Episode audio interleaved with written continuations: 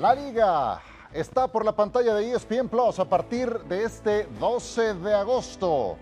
El Barcelona que está en gran momento, el Real Madrid que tiene todavía que jugar la Supercopa Europea, el Atlético, el Sevilla y compañía en la Liga Santander a partir de este 12 de agosto. Les invitamos a que nos acompañen y les damos la bienvenida en esta emisión de Fuera de Juego en compañía de Paco Gabriel. ¿Cómo estás, Paco? Muy bien, sí, un gusto acompañarte.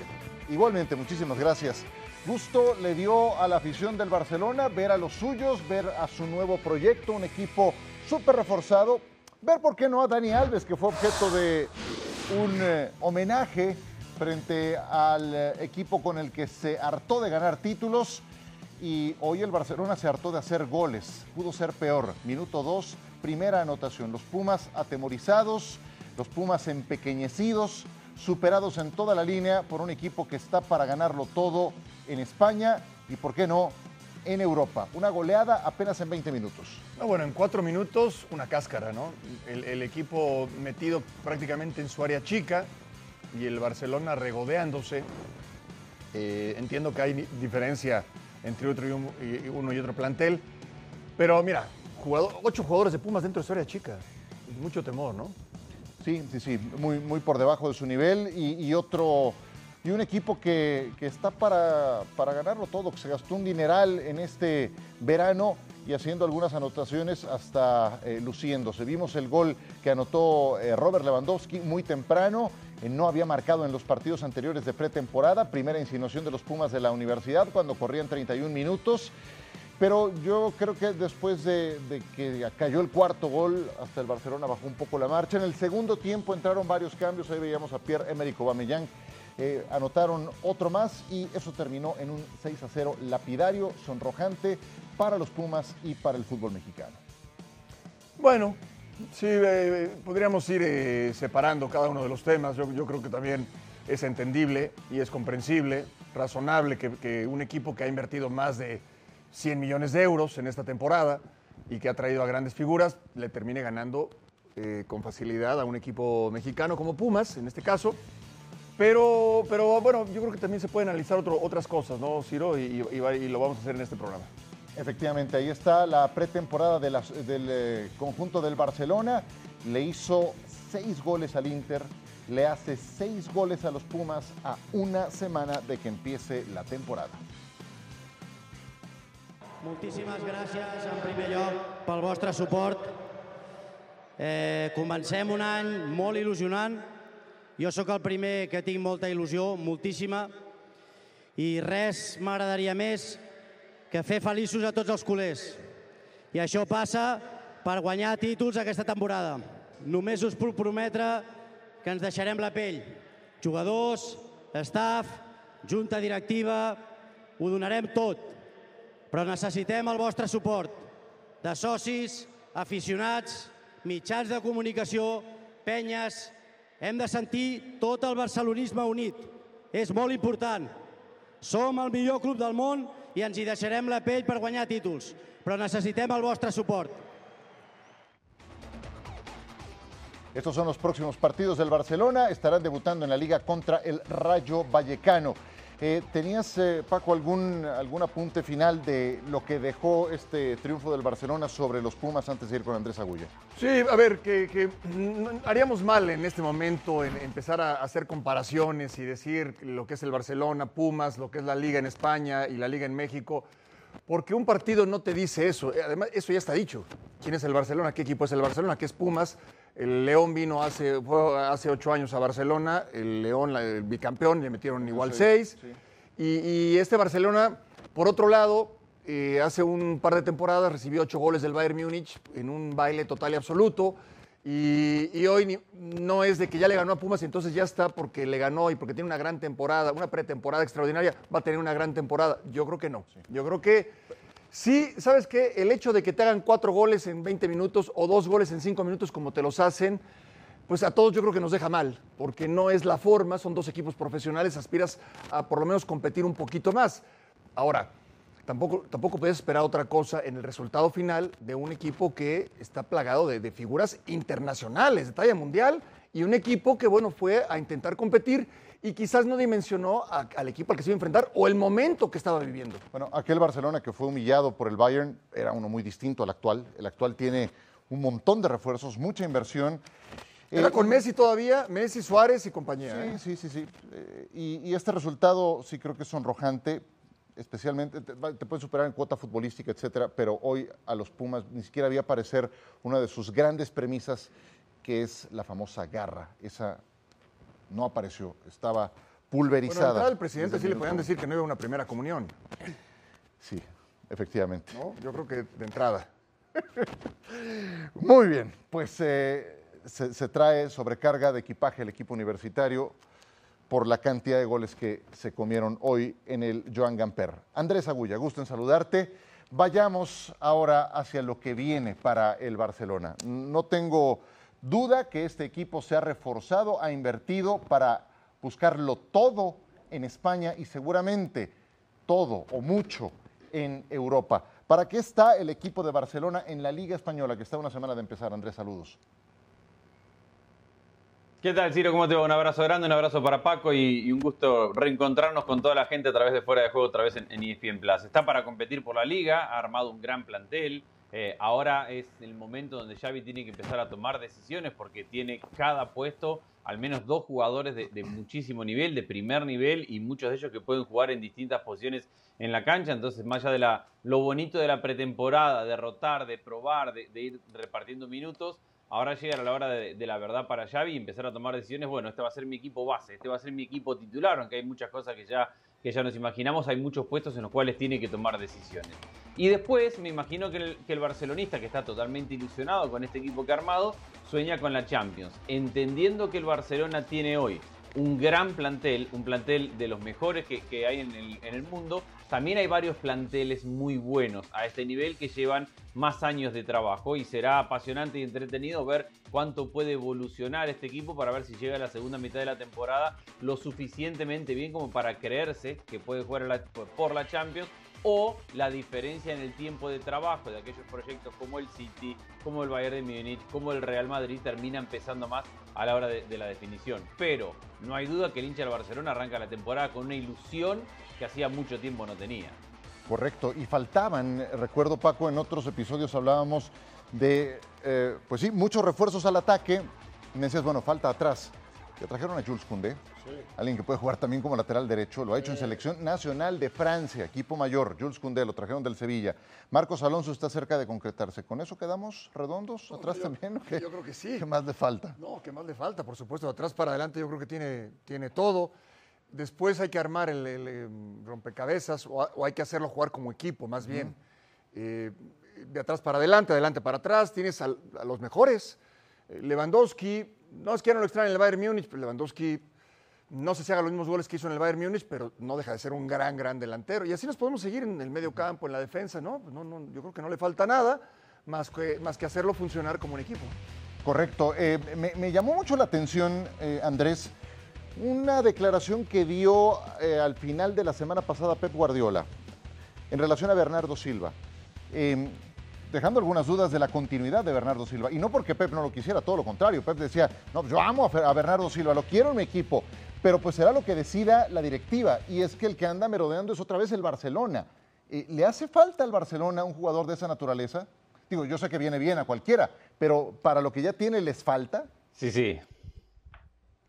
Eh, sumale que hoy Bernardo Silva arrancó desde el banco de suplentes su partido como el City y eso pasaba más o menos a la misma hora que se iba llenando el Camp Nou para el Gamper y, y habrá generado una, una revolución de ilusión. Yo creo que no, porque el Barcelona ya se está quedando, al menos con este plantel que, tiene hoy y con las declaraciones del presidente Laporta en, el día de hoy, ya se está quedando con Frankie de Jong que, no estaba supuesto a quedarse. Entonces uno ve la mitad de la cancha de, Barcelona. Se queda Pjanic y es el reemplazo natural de, de Busquets en, en el puesto de volante central. Y de interiores tenés a Pedri, a Kessi, a Nico, a Gaby, a De Jong. A ver, no es que le venga mal un jugador como Bernardo Silva, pero traer un jugador como Bernardo, que sería sensacional y que es brillante y que creo que interpreta muy bien el fútbol de, de Xavi porque viene de años de trabajar con Guardiola, ni más ni menos. O sea, hay una interpretación común ahí acerca de cómo jugar, pero lo tendría que llevar al Barcelona a tomar decisiones. ¿De, quién se va a deshacer? A ver, de Busquets no se va a deshacer. De, de Gaby no se va a deshacer. A que sí lo acaba de traer. Pedri es, es su gran estrella salvo que le encuentren una salida de Jong a último momento, que De Jong no la está poniendo fácil y que pase a ocupar ese lugar. Si no, me parecería ya una exageración de plantel. Pasamos de un extremo al otro. A Kuman no le traían absolutamente nada y hoy están hablando de tal cantidad de refuerzos, claro, después de haber vendido patrimonio. Eh, ¿Cómo calificas la gestión de la porta, eh, mi querido Paco, hasta ahora? no, bueno, todavía no ha ganado nada todavía no ha ganado. Creo que ha hecho un gran trabajo, me imagino que ha hecho un gran trabajo, porque de, pensar o de imaginar que no había dinero, que era un equipo que estaba cerca de la bancarrota o en la bancarrota, eh, con deudas y demás, ha hecho unas contrataciones inimaginables, honestamente, inimaginables. La palabra del verano en el Barcelona son las palancas. Sí, las palancas. Los activos. No, no, y a mí lo que sí disfruto mucho las presentaciones, no de los jugadores, cada que va a la puerta al lado. esta, última, esta última fue como de, de, la Arena México. Y además, eh, él también saluda y le dice a los jugadores no sé qué, y le encanta, le encanta. Bueno, está bien, al final, a ver, eh, es el presidente del club, tiene derecho a hacerlo. Creo, hoy, hoy te puedo decir que ha hecho un gran trabajo con las contrataciones, creo, creo que ha hecho un gran trabajo.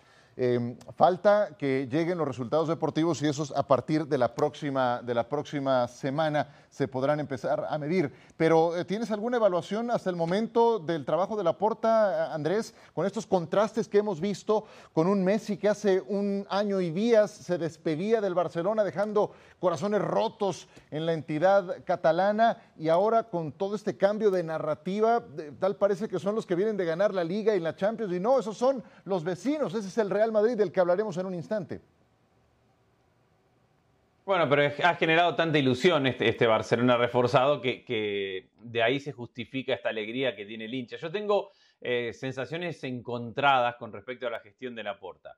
Está claro que ha hecho un gran mercado en cuanto a la cantidad y calidad de jugadores que tiene. A ver, ya nos, ya nos olvidamos que llegó Ferran Torres hace, hace unos meses por 55 millones, ya parece un jugador que ni cuenta para el Barcelona porque no ha podido jugar prácticamente y, y está en el plantel. Entonces, desde el punto de vista de armar un plantel y tener dos o tres jugadores, porque hay puestos en los cuales tiene hasta tres jugadores de primer nivel a disposición del técnico y que el técnico sea Xavi, tan identificado con la historia, con la cultura, con, con la idea futbolística del club, me parece que desde ese punto de vista es sensacional la gestión de la porta.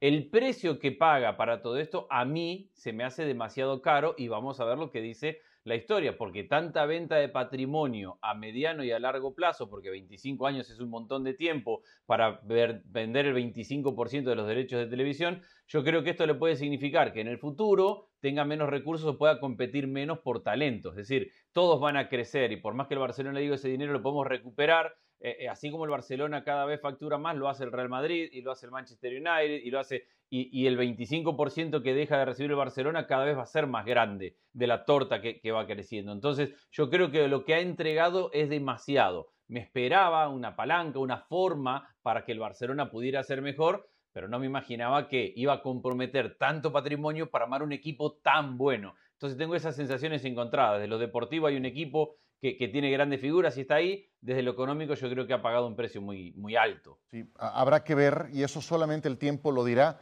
si en unos años nos estamos acordando de otra vez tiempos difíciles, a lo mejor de cómo han ido las cosas en este verano, por todo lo que han vendido, finalmente es patrimonio que se han dejado en el camino para juntar estos elementos. Y hablaba Andrés de Ferran Torres, hoy relegado a un segundo plano esos 55 millones de euros se convierte en una de sus alternativas de cambio. Imagínense nada más. A todo esto, pues el que levantó los títulos el año pasado, que no se nos olvide, fue el Real Madrid, campeón de liga y campeón también de la Champions.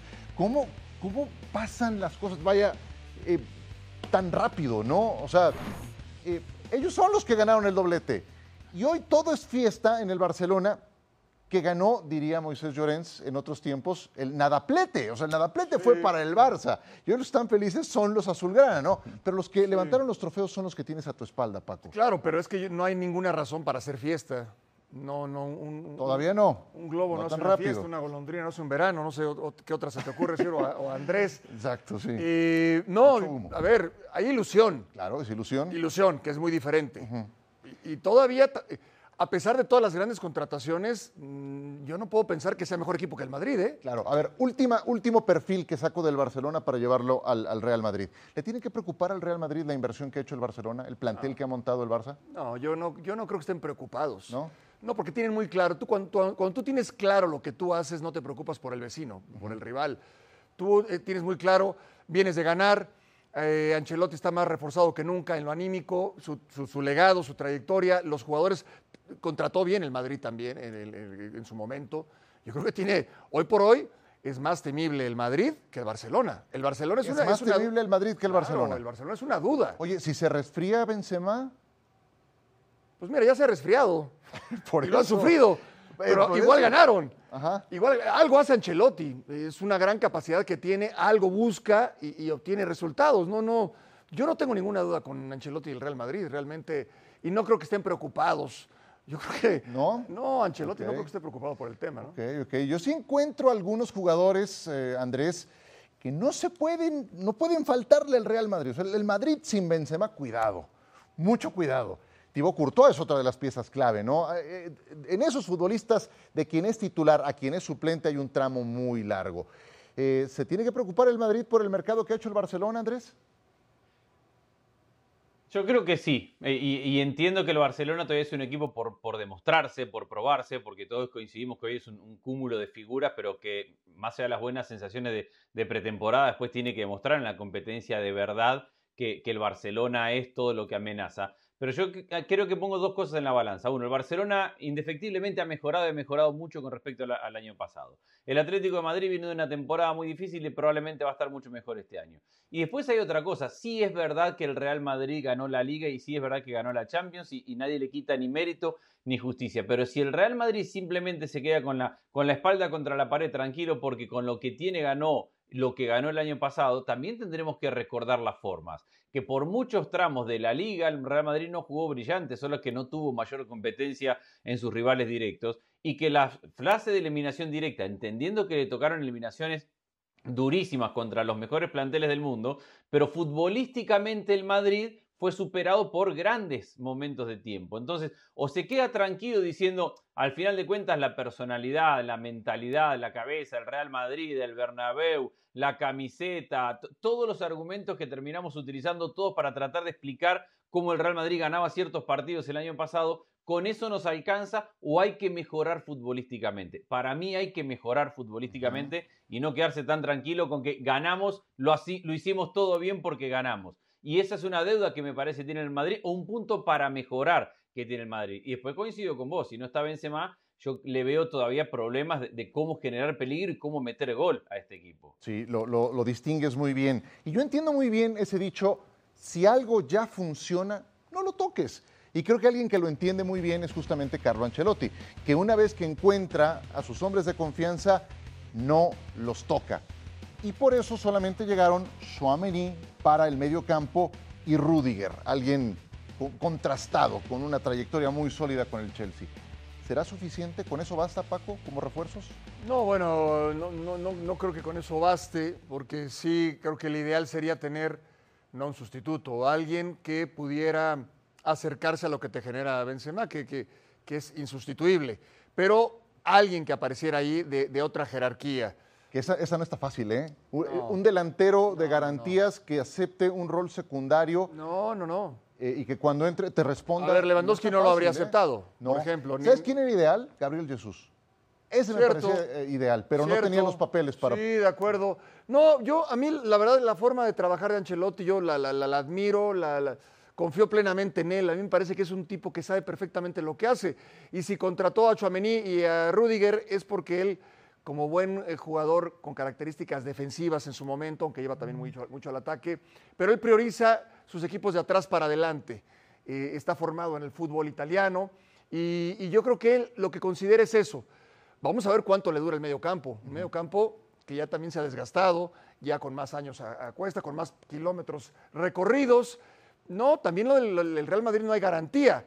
Pero tienes un colchón mm, diferente al del Barcelona. Sí. Eh, habla, habla Paco Andrés del medio campo, esos que se conocen de memoria. El Triángulo de las Bermudas, rebautizado por el propio, eh, me encantó, Ancelotti, porque balón que pasa por ahí desaparece. Donde están Cross. Modric y Casemiro, fantástico. Pero ya también está la nueva generación ahí perfilándose, ¿no?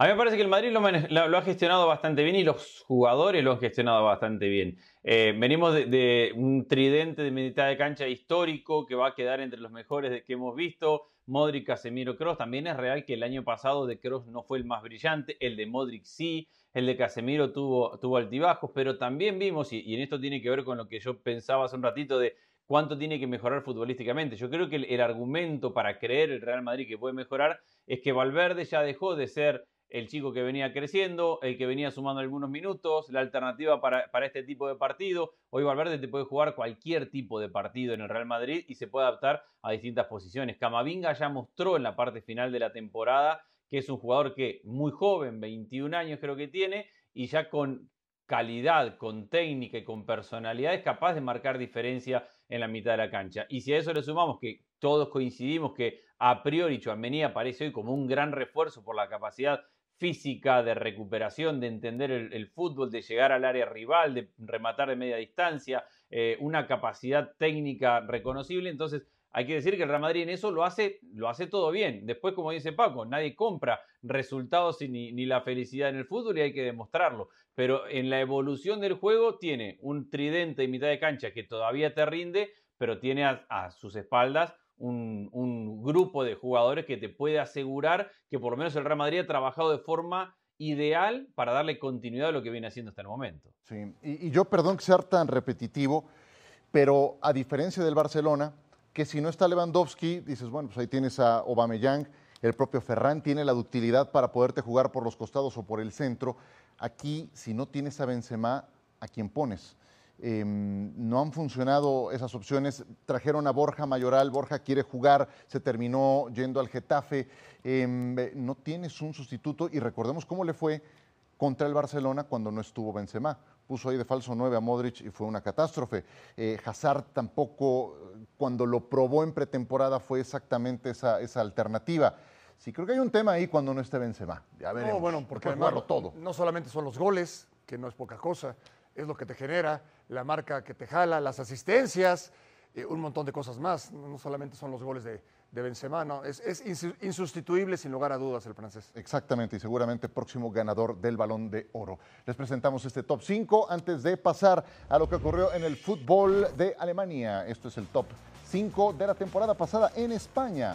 Pedri hizo esta genialidad en un partido que se le estaba atascando al Barcelona, cómo olvidarlo, contra el Sevilla. Y esas conducciones de Pedri, linderos del área en que finta, amaga, pega, no pega, sí pega, cómo no, y dónde la puso. Fantástico. Maravilloso.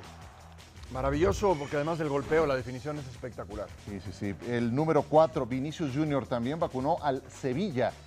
Y Vinicius Andrés es alguien que ha crecido exponencialmente en los últimos 12 meses. Sí, y que tiene que seguir creciendo en esto de, de- de que el Madrid siga desarrollándose como equipo. De ser un jugador hace un par de temporadas que, que generaba muchas dudas, que no sabe cómo terminar sus jugadas. La influencia de Ancelotti lo ha hecho un jugador mucho más completo. Totalmente, ni siquiera lo mencionamos, pero Vinicius ha multiplicado su valor por sus grandes actuaciones en la cancha. Este es un golazo de Jordi Alba, lo recuerdo perfectamente. Cómo la prende de zurda, genial. Sí, el, el llegar al momento oportuno, en el, en el terreno que domina, pero después cómo acomoda el cuerpo y cómo empalma el balón para ponerlo en el ángulo. Sí, ahí sigue Jordi Alba ocupando ese carril. En el Getafe contra Español, Enes Unal va a hacer esto. Esto, ¿qué tal? Nada mal, ¿eh? De chilena se trata, ¿no? Claro, ¿Es el 2? es el 2. Es el 2 porque el 1 se lo dejamos a Carlos Soler, que contra el Alavés hizo este gol. A ver, a ver, a ver. Entre escorpión, azul y buenas noches. Bien, bien, bien, ¿no? Buena, buena selección de nuestro equipo de producción de este top 5 de la Liga de España que tendremos a partir del viernes por esta misma pantalla. Osasuna que estará enfrentando al Sevilla, un Sevilla de Lopetegui que tuvo una pretemporada llena de focos rojos. Los goles que admitieron, las bajas que se registraron, perdieron a Jules Koundé, uno de sus pilares en la defensa. Vamos a ver si logra rehacerlos Julen Lopetegui. Y así comenzó la Bundesliga. Ya no está Robert Lewandowski, lo van a extrañar un montón. Van a Frankfurt a enfrentarse al Eintracht. La gente volcada, tómala. Primer gol, tiro libre, tempranero. Todavía ni el humo se había ido. Sí, sí bueno, yo creo que el, Bayern Múnich nunca va a extrañar a nadie. No, sé, han pasado los mejores jugadores. Yo creo que el Bayern Múnich nunca extraña a nadie, reconociendo los, las figuras que han pasado por ahí pero como equipo es, mucho más que cualquier figura. Andrés, en la Supercopa, cinco goleadores diferentes. En este partido contra el Frankfurt, cinco goleadores diferentes. ¿Hacia dónde está evolucionando el Bayern sin alguien como Lewandowski? Bueno, a, que no tiene un definidor y que lo entiende a la, perfección, y lo decía Nagelsmann, él terminaba muchas jugadas con un centro para que Lewandowski fuera el finalizador y ahora tiene otro tipo de juego y entiende que tiene otro tipo de jugadores y, y es sumamente atractivo verlo jugar porque tiene cuatro jugadores por encima, delante de los dos volantes de contención que tienen movilidad, toque de primera en velocidad. Es un espectáculo verlos tocar y, ha entrado manea este equipo y se entiende con Nabri, con Müller, como si hubieran jugado mucho tiempo juntos. La realidad es que ilusiona mucho, no solamente desde el punto de vista de los resultados, sino de, eh, es un show ver, jugar a este equipo de mitad de cancha hacia adelante. Y Nagelsmann es un técnico que, que asume riesgos, que le gusta que sus equipos asuman riesgos, así que será muy atractivo seguir el Bayern este año. El único gol que admitió el Bayern fue cortesía de Manuel Neuer en una devolución comprometida que le dan, pero él tampoco apagó el incendio. Y de esos jugadores que están creciendo exponencialmente, Jamal Musiala, gran partido en esta presentación, pero ya lleva rato jugando realmente bien. Este es el Borussia Dortmund que, pues uno siempre como que tiene la esperanza de que sea el que le planta cara. Bueno, ya no tiene a Erling Holland y cómo les fue hoy sin ese goleador que tuvieron las últimas tres campañas, se enfrentaba al Bayer Leverkusen y lo ganó por la mínima diferencia en Signal Iduna Park. El gol lo hizo Marco Royce, 1 a 0 marcador final. El partido se disputó el sábado, para ser exactos, y ahí la victoria del Borussia Dortmund sobre este cuadro del Leverkusen que no terminó completo por la expulsión al guardameta Radecki. Qué maravilla. Siempre los estadios llenos, desde la primera hasta la última jornada en Alemania, ¿no? Exactamente, le han quitado varias piezas importantes al Borussia Dortmund últimamente. El eh, caso de Jadon Sancho también ocurrió eh, con el ya mencionado Andrés Erling Holland, que ahora, después de una campaña con algunos altibajos, con Edin Terzic arranca la campaña en el banquillo. Sí, y, va a ser... Y no nos olvidemos que el refuerzo que... Perdón, adelante, adelante Andrés. No, no, perdón Paco, que iba a decir que que no nos olvidemos que el refuerzo que trajeron para reemplazar a Holland, que es Sebastian Haller, eh, acaba de ser diagnosticado con un tumor maligno en, el testículo. O sea que la esperanza, más allá de, que lo más importante es que Haller se recupere y se recupere bien, es lo único importante, pero desde el punto de vista de la planeación del equipo, traes a un centro delantero para reemplazar a Haaland y no lo tenés y no sabes por cuánto tiempo lo vas a tener. Jugó Mukoko, un chico de 18 años, 17, 18 años tiene Mukoko en ese puesto de centro delantero y jugó un buen partido. De hecho, se queda la asistencia para el primer remate que termina en ese gol casi confuso con la pelota entrando despacito. El resto de los resultados ahí aparecen en pantalla de esta primera jornada en la Bundesliga. Y ya desde ahora, eh, por si había alguna duda, el Bayern con tres puntos y además con una diferencia de goles de más cinco, producto de esa victoria ante el Eintracht, que tendrá que enfrentarse al Real Madrid en la Supercopa. ¿Cuál es la diferencia entre el Paris Saint-Germain y el Bayern Múnich? Si de todos modos ganan siempre la liga, este, ¿cuál, es, ¿cuál es la diferencia? Pues bueno, uno sí es equipo estado, el otro, el otro no, pero pues sí domina igual. va por su decimoprimer título consecutivo, imagínate nada más. De ese tamaño lo del Bayern Múnich. Andrés Agulla, muchas gracias. Un abrazo a la distancia. Paco Gabriel. Abrazo, gracias a los dos. Gracias por su compañía. Ya viene España. Abrazo a los dos. Por esta plataforma.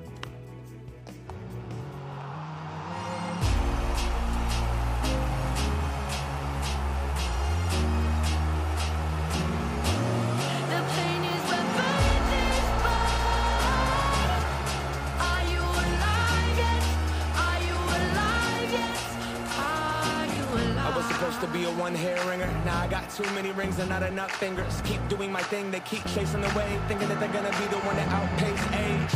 I must got Mick Jagger DNA, Rolling Stone bags, pre-check, no TSA. I'll be 78, SM58 in my face, like who wants to go next? Nobody's touching my stage. They head tripping like a b-boy head spinning. I bench press the industry and I deadlift it. It's been written, I've been running, it's been a minute, been done it. I bet you a hundred that I've been winning. The Ben's tinted, it's been vintage, yeah, Ben did it. The crib I live in is like Ben Stiller's. And